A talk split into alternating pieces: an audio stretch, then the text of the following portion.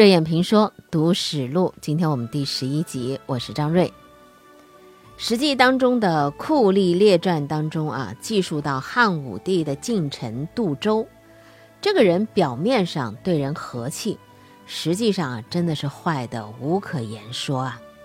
他管法律，他只要探知皇帝不喜欢谁，就千方百计设法陷害，手段毒辣。相反。罪大恶极的犯人，只要皇帝不讨厌，他也能判个无罪。他那个门客觉得这样做太过分了，他就反问说：“法律谁定的呀？无非是前代皇帝的话罢了。那么后代皇帝的话也是法律，哪里还有什么别的法律？”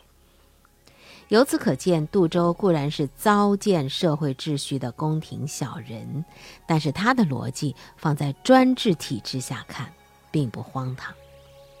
杜周不听前代皇帝，只听后代皇帝，那么后代皇帝一旦更换，他又听谁呢？当然又得去寻找新的主子，养成鼻息。照理，如果有一个以理性为基础的相对稳定的框架的话，各级行政官员适应多名不断更替的当权者是再正常不过的事儿。但是在这个不呃不共戴天啊你死我活，那情况就不一样了。每一次的改朝换代换主子，都意味着对以前的彻底的毁弃，也意味着对自身官场生命的脱胎换骨。这里头吧，水平高下就在于能否把这一切做得干净利落，毫无痛苦。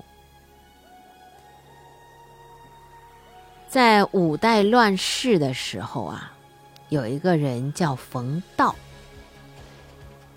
冯道呢，原来是在后唐闵帝手下做宰相的。在公元九三四年，李从珂。攻打唐闵帝，冯道呢马上出面恳请李从珂称帝。别人说了，唐闵帝啊，明明还在呢，你这个做宰相的怎么好请叛敌来称帝呢？冯道说：“我只看胜败，事当务实。”果然不出冯道所料，李从珂。终于称帝，成了唐末帝。他就请冯道出任司空，专门管祭祀的时候扫地的事儿。别人怕他恼怒啊，没想到他兴高采烈地说：“只要有官名，扫地也行。”后来石敬瑭在辽国的操纵下做了儿皇帝，要派人到辽国去拜谢父皇帝。派什么人呢？石敬瑭想到了冯道。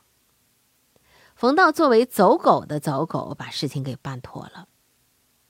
在辽国灭后晋之后，冯道又诚惶诚恐的去拜谒辽主耶律德光。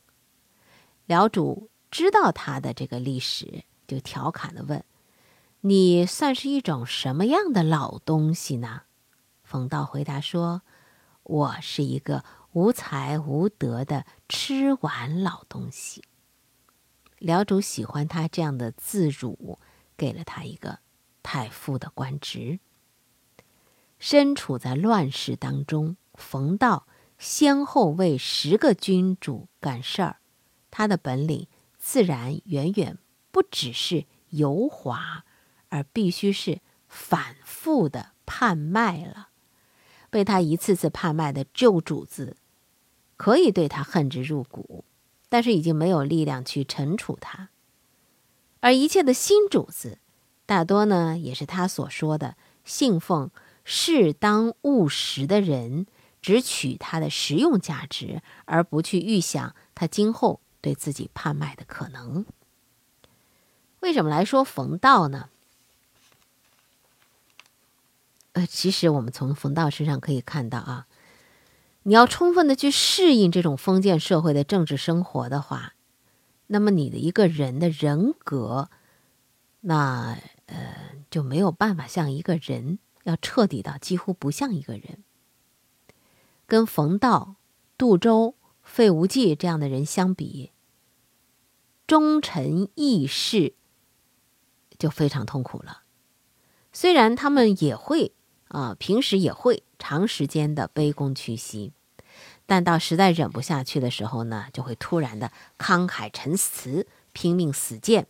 这实际上呢，也是一种不适应反应，说明他自身还是保留着自己作为人的一种人格结构在。后世的王朝也会表扬这些忠臣义士，但是呢，只是一个追认性的微小补充。对于正常的封建王朝的政治生活的需要，还是冯道、杜周、费无忌，他们真正的适应，把自身的人格结构踩得粉碎之后，获得了一种轻松。所以他们不管干什么事儿啊。都没有心理障碍。有人说会不会疯啊？那只有你不适应的人才会疯。人性、道德、信誉、承诺、盟誓，彻底丢掉。什么朋友之谊、骨肉之情、羞耻之感、恻隐之心，彻底抛掉。这就是所谓的自由人吧。但是这种自由人啊，在中国的下层社会的一些群落是获得呼应的。这个群落不是指穷人。穷人呢是循规蹈矩啊，呃，在一种自然的约束之下，他们的贫穷不等于高尚，却也不直接通向邪恶，也不是强盗，啊，也不是娼妓，在人生的绝大多数的方面，你别看了啊，封建社会我们在史学当中看到那些娼妓，他们付出的代价呢，虽然不是生命，却也是痛彻的，有的时候。比官场小人要贞洁，和冯道、杜周、费无忌这些官场小人真正呼应的起来的，是社会下层的那些低劣的群落，比如说恶奴、流氓、文痞。这种遥相的对应，产生了一个非常辽阔的中间的地带。那好。我们既然说到了这些啊，恶奴、乞丐型的、流氓型的、文痞型的分类，再来看看这些小人是什么样子的。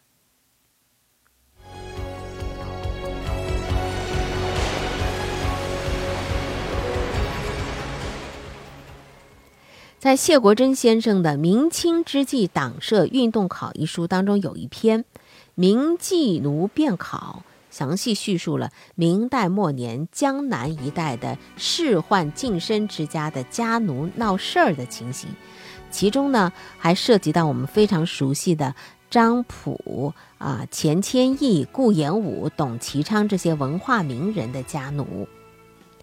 这些家奴或是仗势欺人，或者是到官府诬告主人，或者是鼓噪声势、席卷财物，使当时的政治大局本来已经够乱的。就显得更混乱了。为此呢，蒙森先生写过一篇读明记奴变考的文章，说明这种奴变其实说不上阶级斗争，因为当时江南固然有不少做了奴仆而不甘心的人，却也有很多明明不必做奴仆而一定要做奴仆的人。这就是流行一时的找豪门投靠之风。本来生活的挺好的。但他想仰仗豪门，逃避赋税，横行乡里，于是成群结队，签订契约，卖身为奴。卖身投靠这个词儿就是这么来的。孟森先生说，前一波奴仆刚刚狠狠地闹过事儿，后一波人又乐呵呵地前来投靠为奴，这算什么阶级斗争呢？这是恶奴型的小人。成了奴仆，仰仗主子声名欺侮别人；主子失势之后，对主子本人恶眼相报，甚至平时对主子低眉顺眼之时，也不时窥测着掀翻和吞没主子的各种可能。这就是恶奴，是非常典型的小人。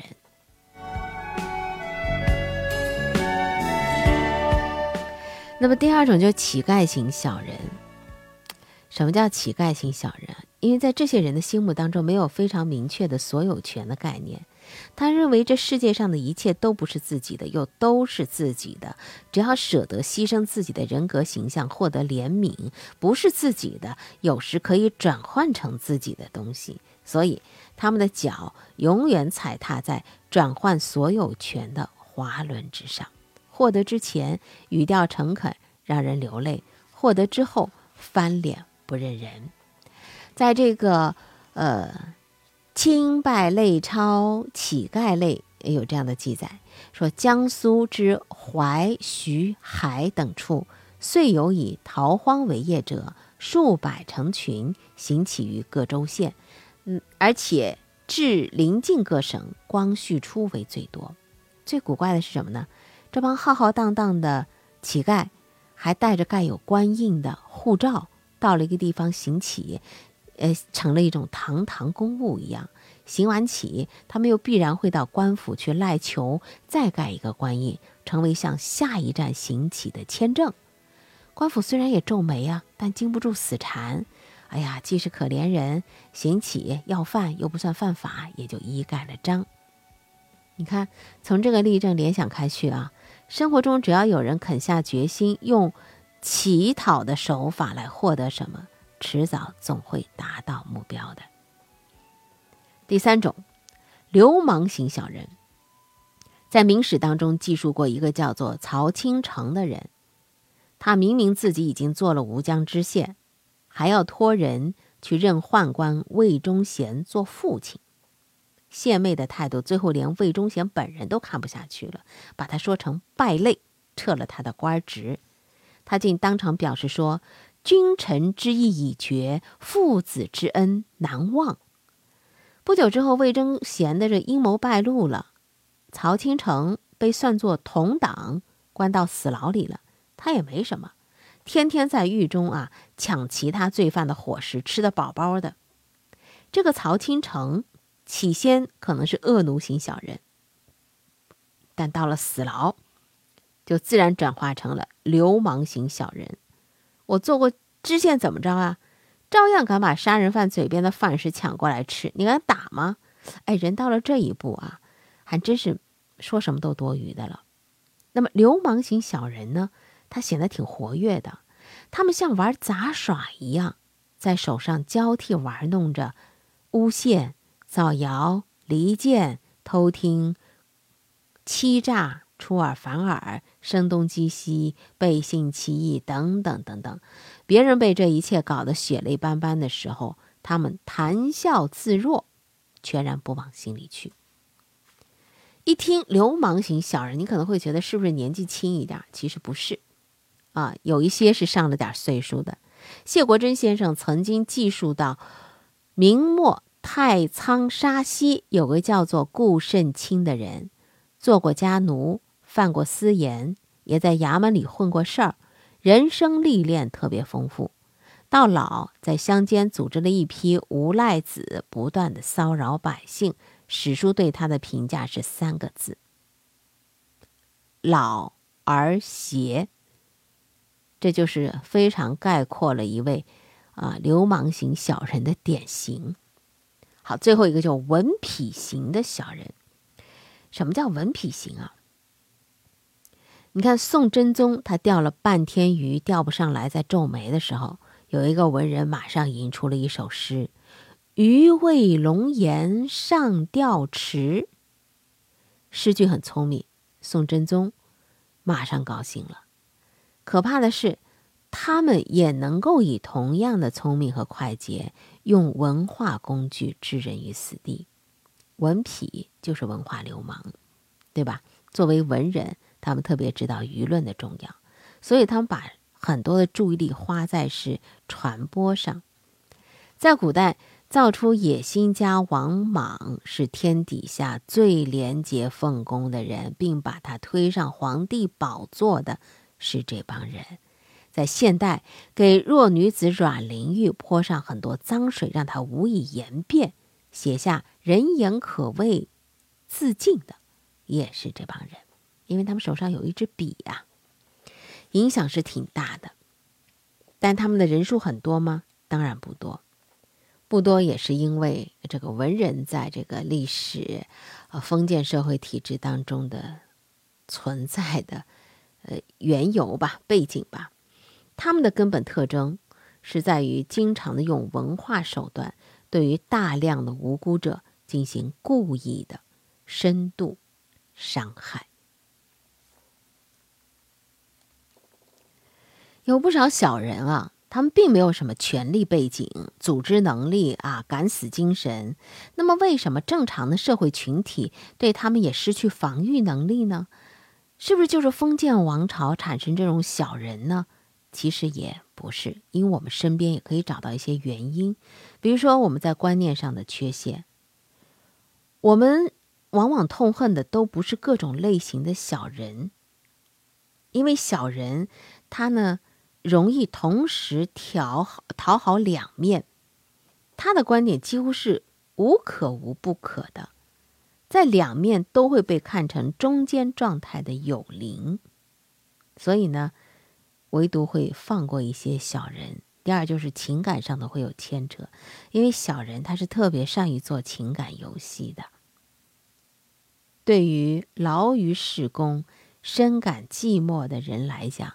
小人的这种情感游戏是正中下怀，正常人的情感交往是坦示自我的内心开始的，小人的情感游戏是揣摩对方的需要开始的，而且往往还揣摩的很准，人们会进入陷阱，误认他们为知己。小人就是那种没有一个真正的朋友，却曾经有很多人。把他误认为是知己的人，当然，到后来人们渐渐识破了真相，但既有旧情牵连啊，也不好骤然翻脸。难道就没有人可以在这个迷魂阵当中识别小人吗？历史上有两位特别能够在情感的迷魂阵当中去识别小人的两大名相。